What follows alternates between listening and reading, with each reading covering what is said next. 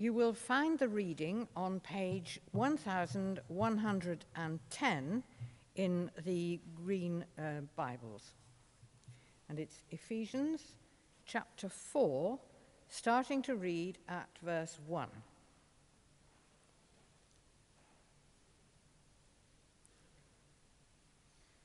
As a prisoner for the Lord, then, I urge you to live a life worthy of the calling you have received. Be completely humble and gentle. Be patient, bearing with one another in love. Make every effort to keep the unity of the Spirit through the bond of peace.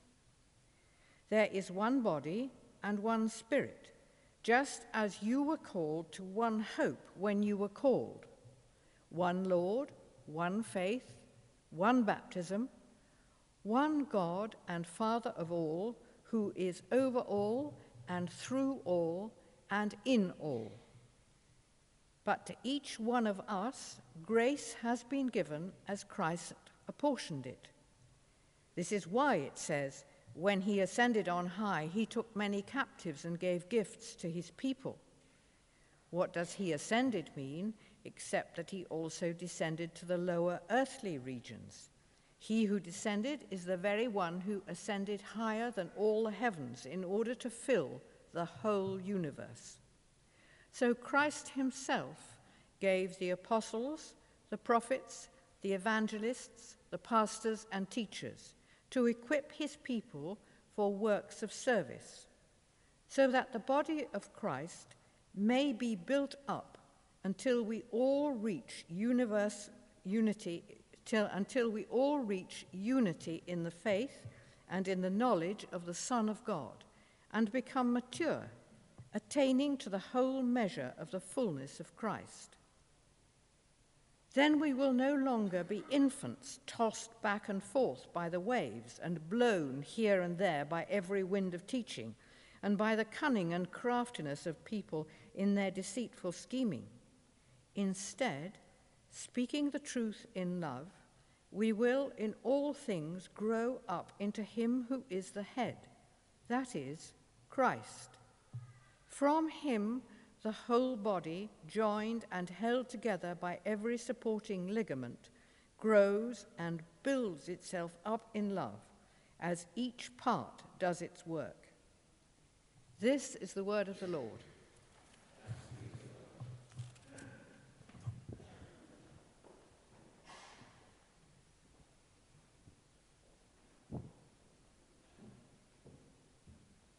Thanks, Judith. Good morning. Um, well, as Tim said, I'm going to be continuing the theme of the body of Christ today. I just want to start off um, by really thinking about the body of Christ. I don't know how many times you've heard that phrase, but I've heard it so many times that I forgot that it actually means Christ's body here on earth. When I think of body of Christ, I immediately think of the church rather than Christ's body. And the other day I read this Christ has no body now on earth but ours, no hands but ours, no feet but ours. Ours are the eyes through which to look out, Christ's compassion to the world.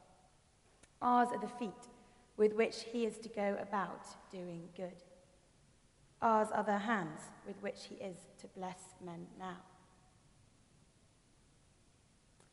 This is an amazing privilege that we, as Christians, are the body of Christ on this earth, that we are Christ's representatives.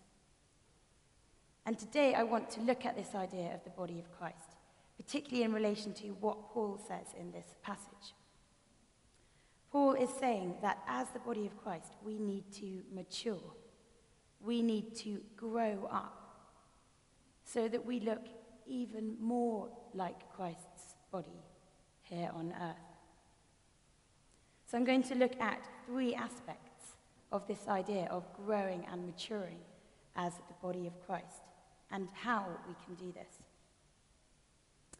The first point is that we need to mature and grow in order to look more like Christ. Um, last Sunday, I was in a pub nearby, and um, I sat down and I looked at the waiter. And the waiter reminded me so much of my brother. He was a similar age. He was basically wearing the clothes that my brother would wear every day.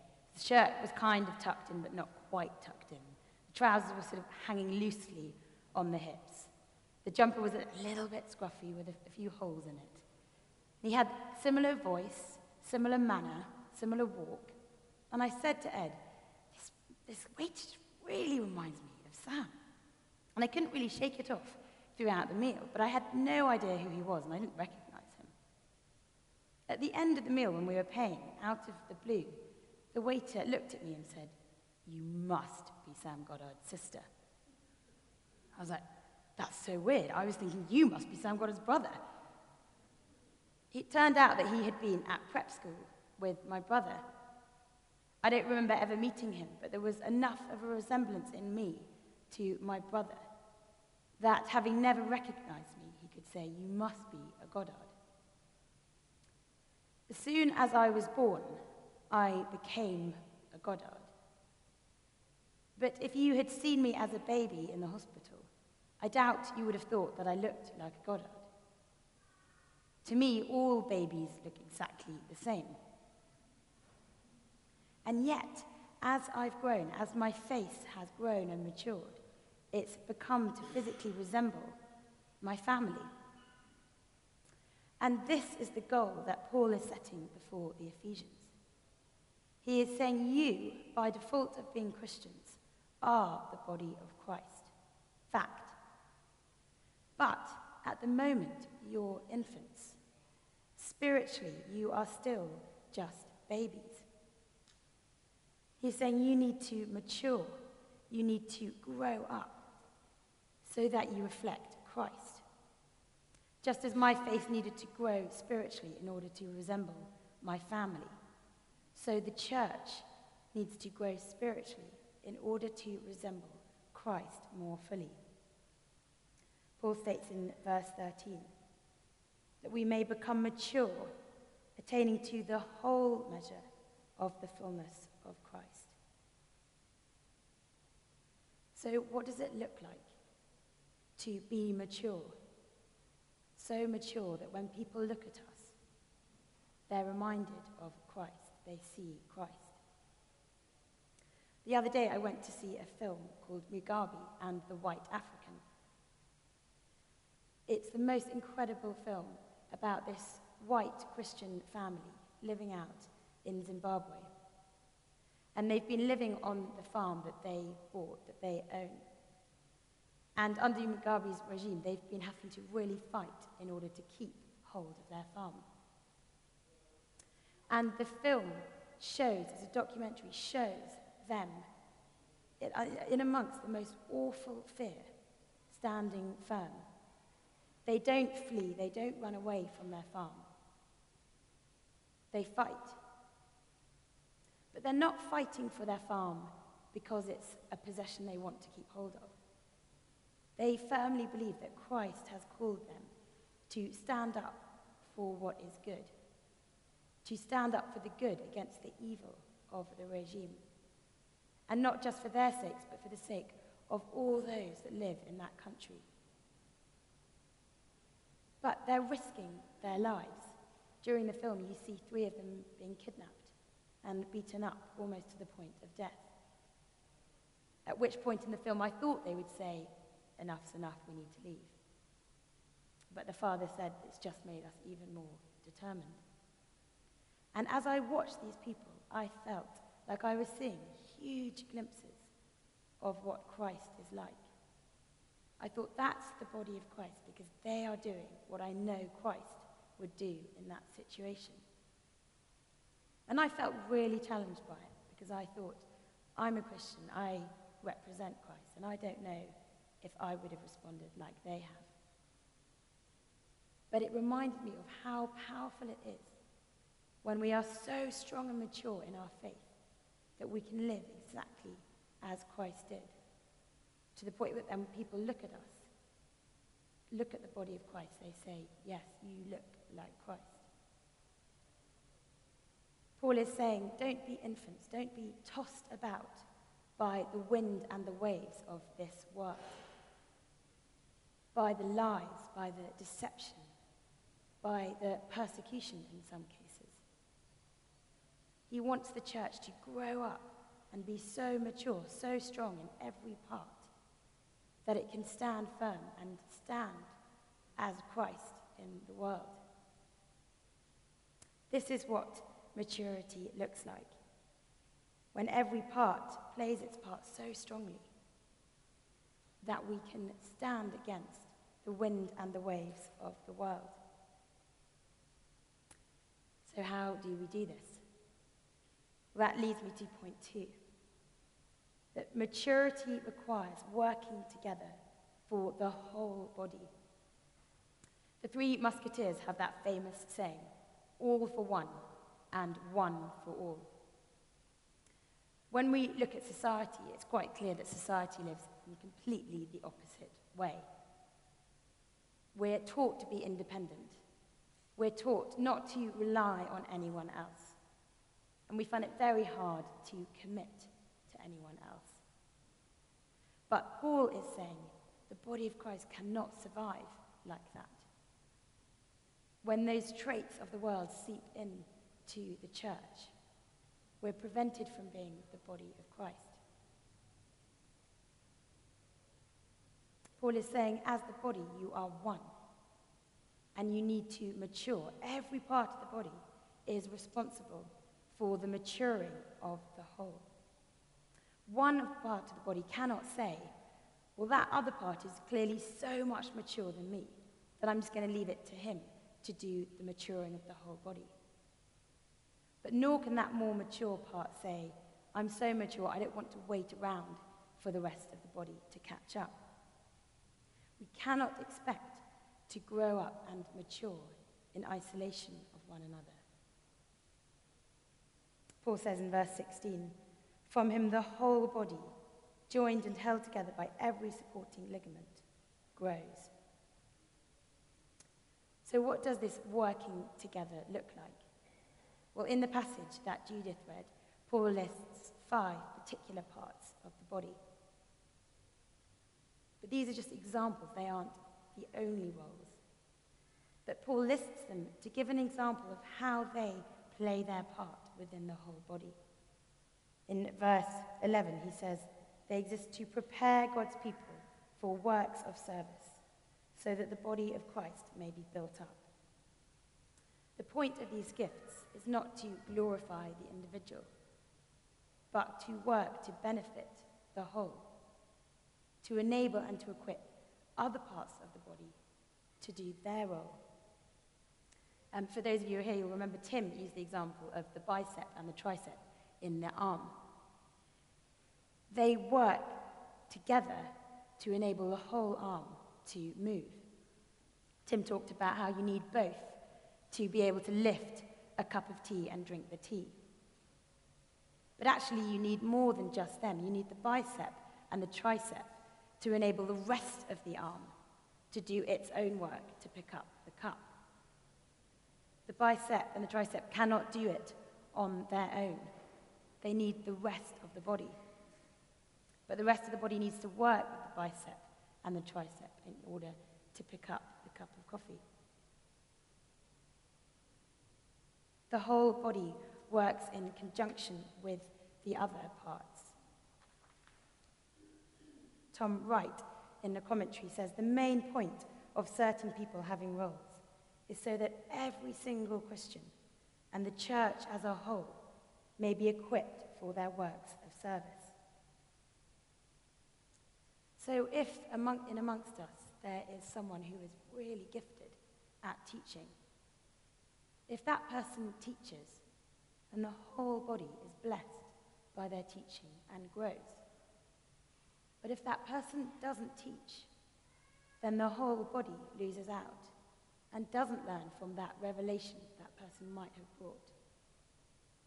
Likewise, if someone is really gifted at administration, and brings us to the church, then we can run things like Fair on the Green or the children's work.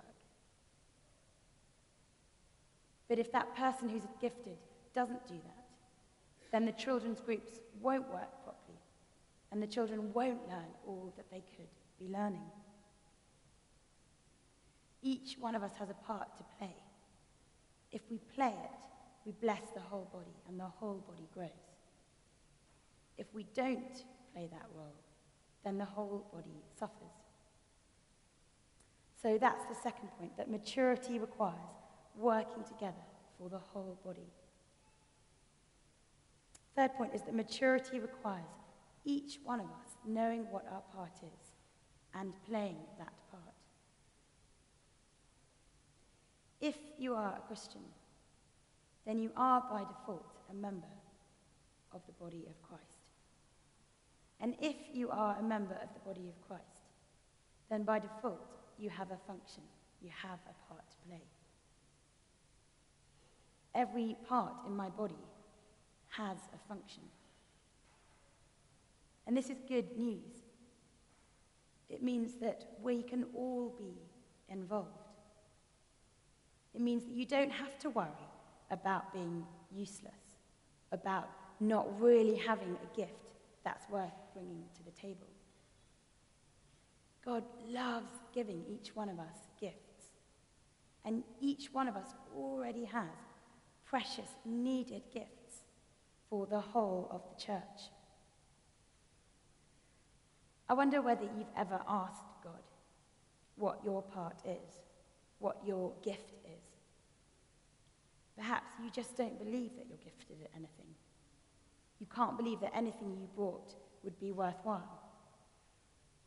Perhaps you are giving, but the role that you're in isn't actually the role that you're gifted in. So you feel drained by it.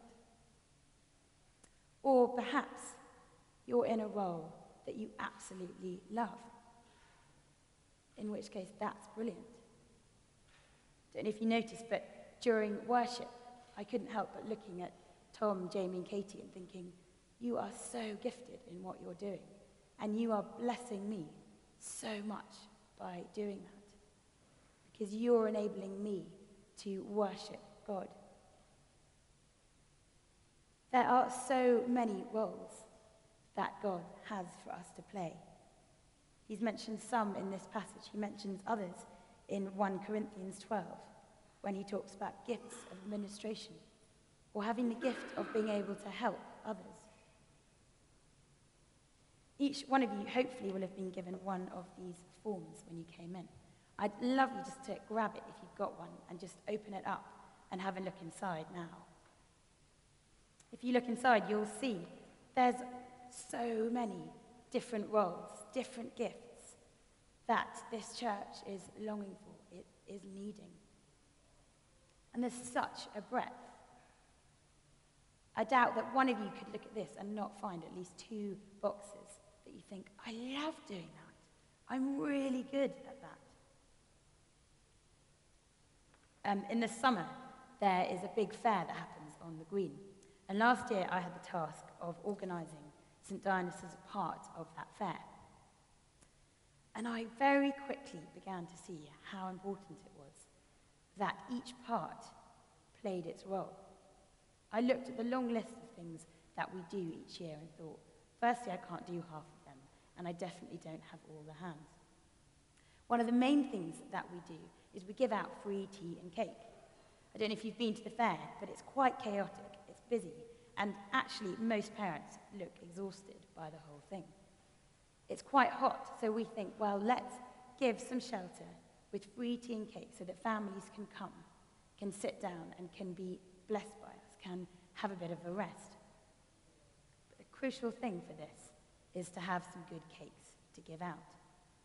Now, I'm an awful cook, and I don't really know how to make a cake that someone would actually want to eat. But thankfully, so many people came forward and offered bake a cake. And they were good cooks. And we had fantastic cakes to give out. And people were blessed by us. People stuck around. People began to see what we look like. as the body of Christ. If those cakes had been awful, no would have, one would have eaten them.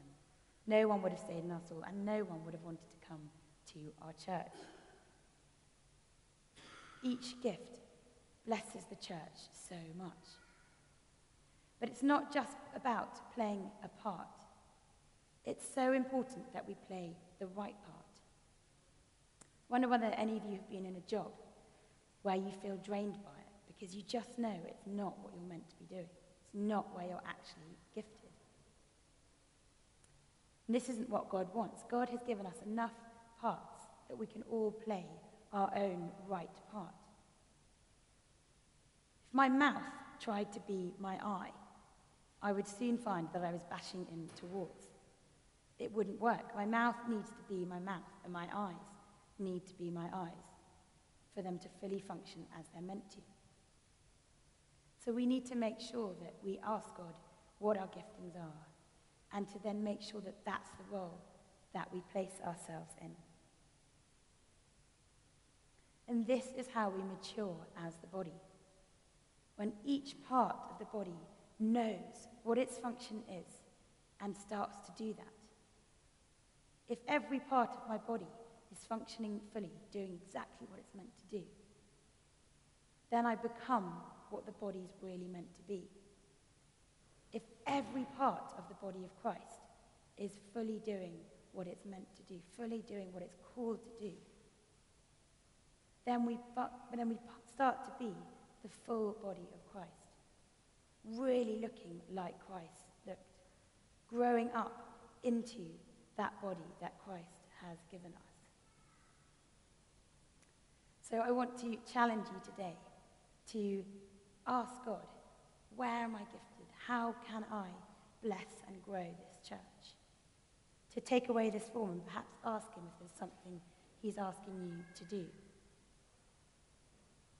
I'm just going to end with a prayer. Lord, thank you that you have asked us to play this most privileged role. Thank you that you've asked us to do it together. Lord, that together we're so much stronger. And Lord, I pray that you would encourage each one of us that the gifts you have given us are so worthwhile, are so precious, and so needed for the whole of the church. And I pray that you would help each one of us to have the courage to step out and try those things out that we would look after one another, that we would bless one another with what we're good at. In your name.